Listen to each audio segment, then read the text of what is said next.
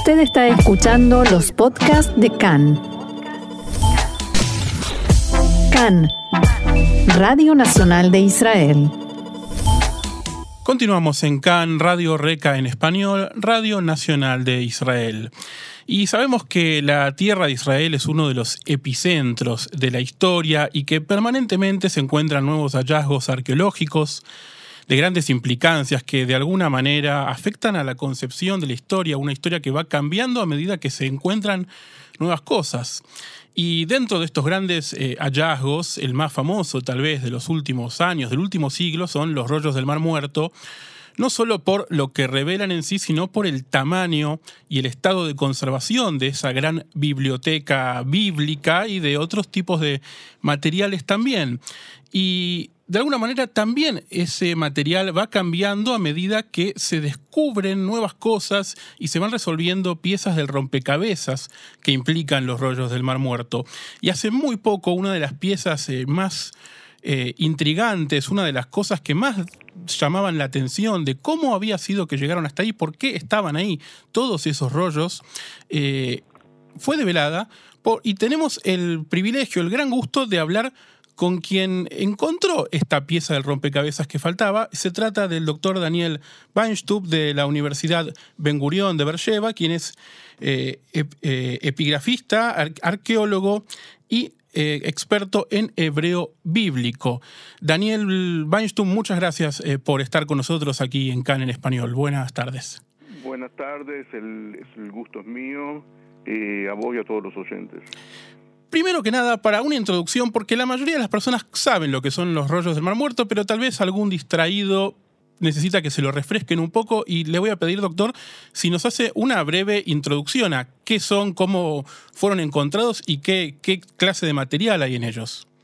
Bueno, los rollos del Mar Muerto son el descubrimiento arqueológico y epigráfico más importante en la tierra de Israel y uno de los más importantes del mundo. Se trata de unos 20.000 fragmentos que, conforman unos 800 documentos. Algunos documentos pueden ser muy pequeños y otros pueden ser de, de nueve, pergaminos de 9 de nueve metros de largo. Su mayoría están escritos en eh, pergamino, en idioma hebreo, la, gran, la gran mayoría, y se encontraron en 11 cuevas que están distribuidas sobre el sitio de Qumran. Sí, tenemos el sitio arqueológico de Qumran, y sobre él, en el peñasco, hay cuevas y en 11 de ellas se encontraron estos fragmentos, fueron encontrados por primera vez eh, hace 72 años y em, en el sitio mismo no se encontró ningún pergamino, todos se fueron encontrados en esas cuevas y muy eh, así muy muy a la ligera, muy resumidamente, digamos que eh, se lo puede dividir en tres categorías. Em, de estos 800 documentos, unos 200 son copias de libros de la Biblia, de la Biblia hebrea, eh, por lo que conforman los, eh, las, las, copias más antiguas que tenemos, eh, que tenemos de la Biblia. A la vez eran, eran documentos que ya conocíamos de alguna manera, pero vinieron a confirmar lo que ya conocíamos.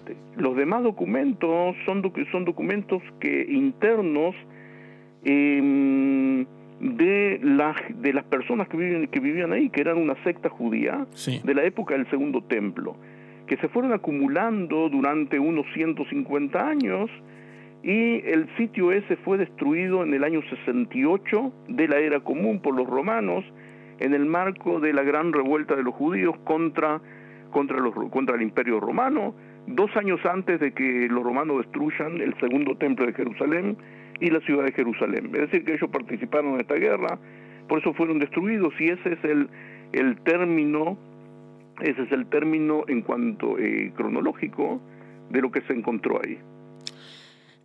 Estos rollos se sabe gracias a los mismos rollos, a la misma lectura que se puede hacer de los documentos nuevos que pertenecían a la secta de los esenios.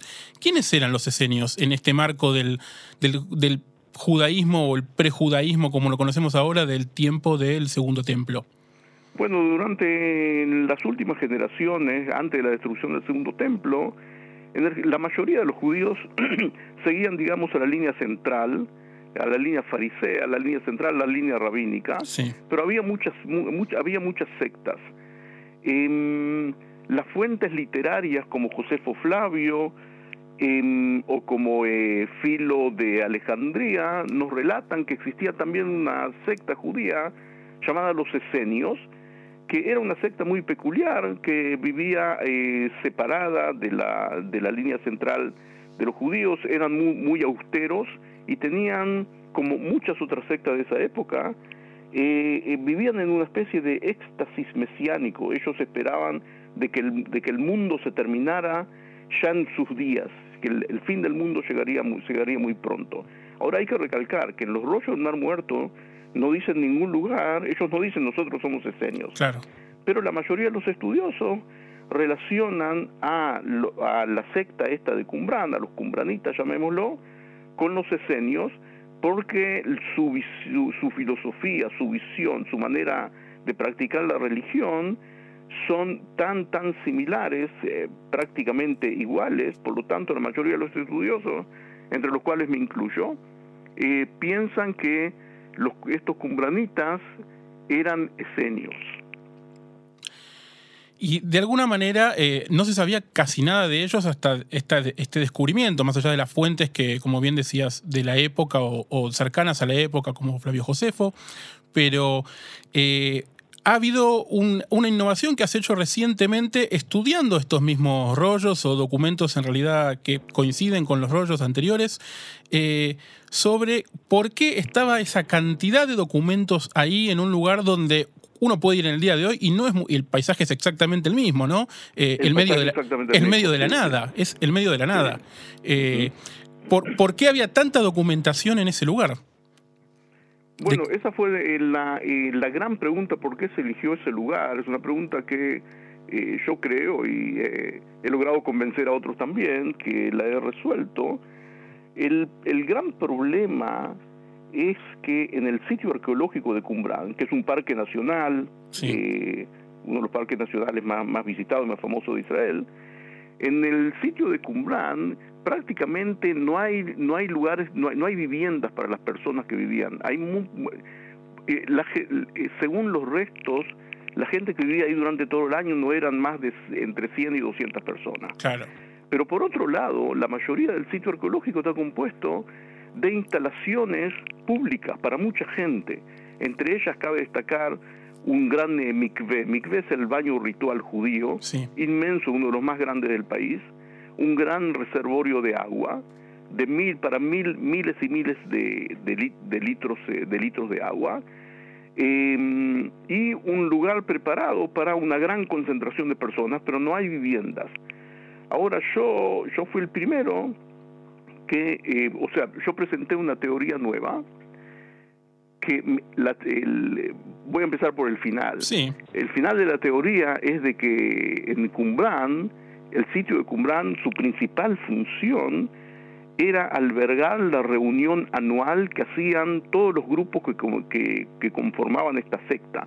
Hoy en día sabemos que la secta esta estaba conformada por grupos que vivían desparramados por todo el país, Así cuentan acerca de los esenios Josefo Flavio em, y Filo de Alejandría, pero resulta que esta secta, según, según los documentos de ellos, los documentos de Cumbrán, ellos tenían una obligación que no existe en ningún otro grupo judío.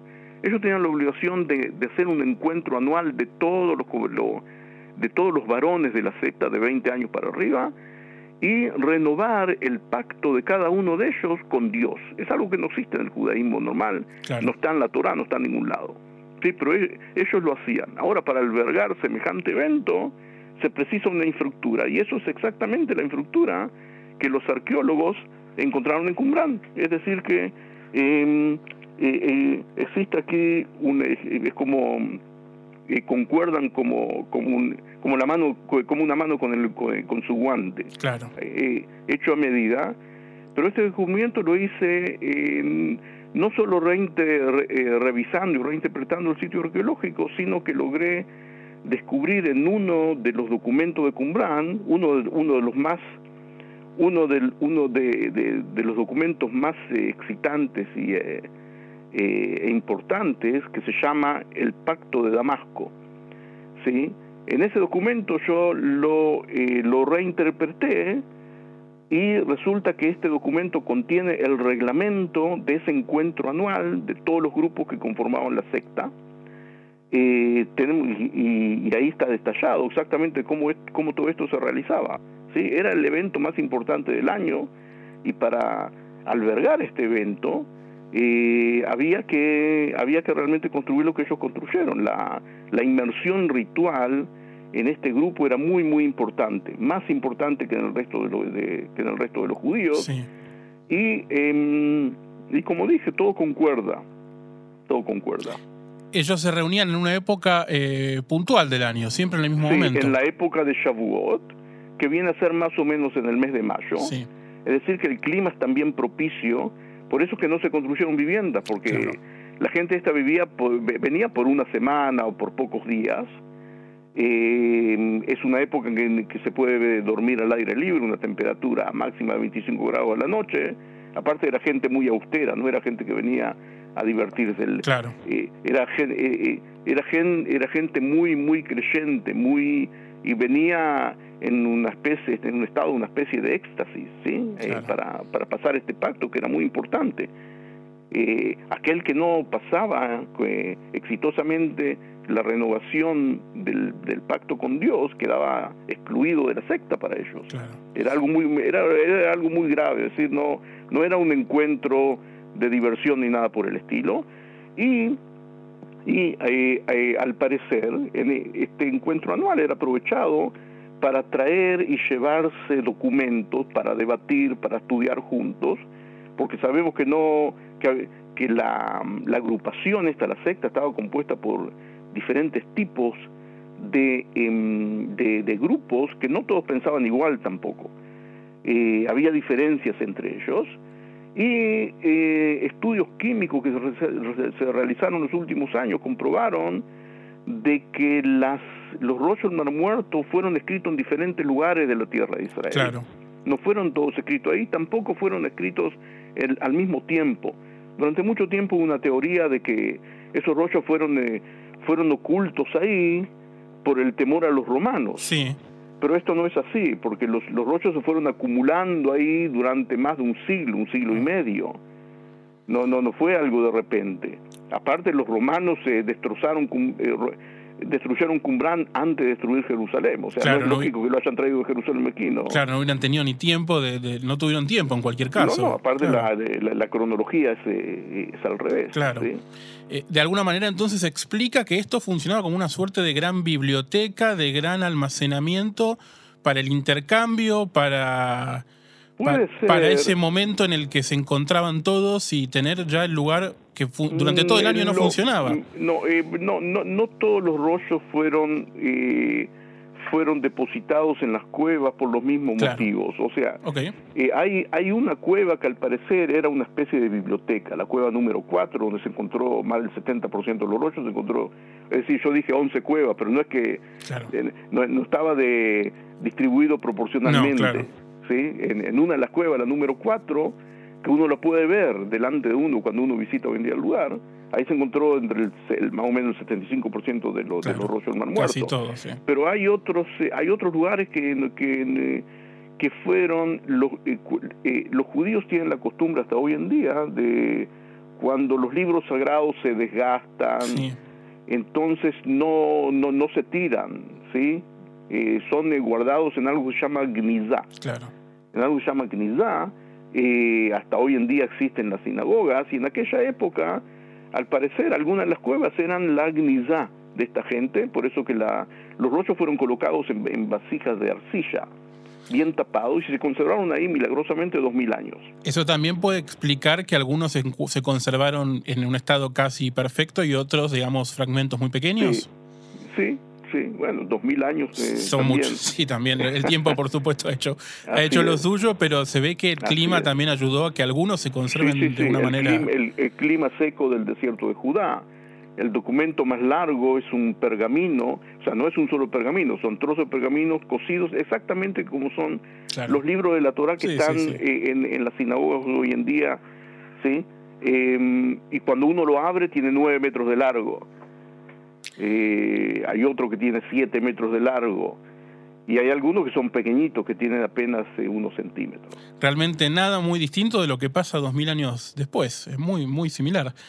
Eh, la manera de la manera la manera la manera y el estilo de, de preparar los rollos es similar a, lo, a cómo se preparan los eh, los libros de la Torah hoy en día. Claro. ¿Sí?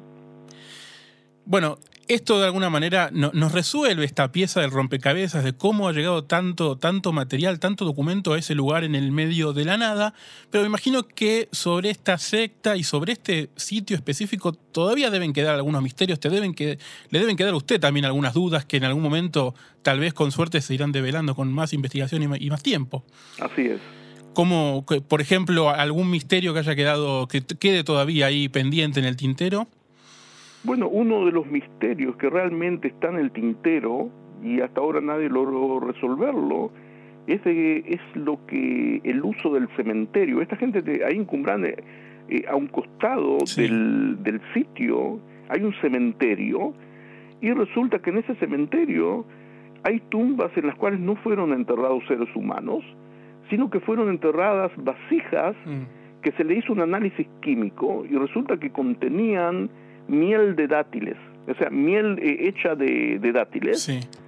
Em, y es algo inexplicable, es algo que no concuerda con ningún escrito del judaísmo, con ninguna costumbre del judaísmo que nosotros eh, eh, conozcamos, ni, ni, ni, ni con de, ningún otro pueblo que, que, que, pueda haber influido sobre, lo, sobre esta secta judía.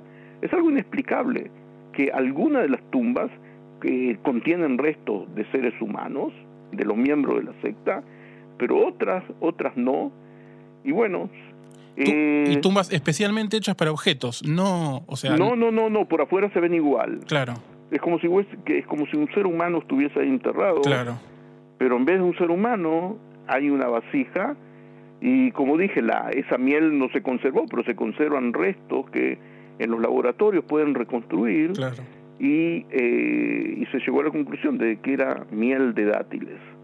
Ellos eran expertos en el cultivo de dátiles. Claro, en la zona. Eran expertos, aparte la zona esa en cuanto a eh, clima, hasta hoy en día. Sí, sí, claro. Eh, es, es una zona ideal para el cultivo de, de los, de, los mejores tipos de dátiles, de palmeras datileras. Daniel Weinstub, doctor de la Universidad Ben Gurión de Bercheva, muchas gracias por comunicarnos en primera, de primera mano esta pieza de rompecabezas que faltaba y cuando haya una nueva seguramente lo seguiremos molestando para que nos siga explicando de esta manera tan didáctica. El placer es mío, muchas gracias y, eh, y shalom desde a todos los oyentes. Shalom.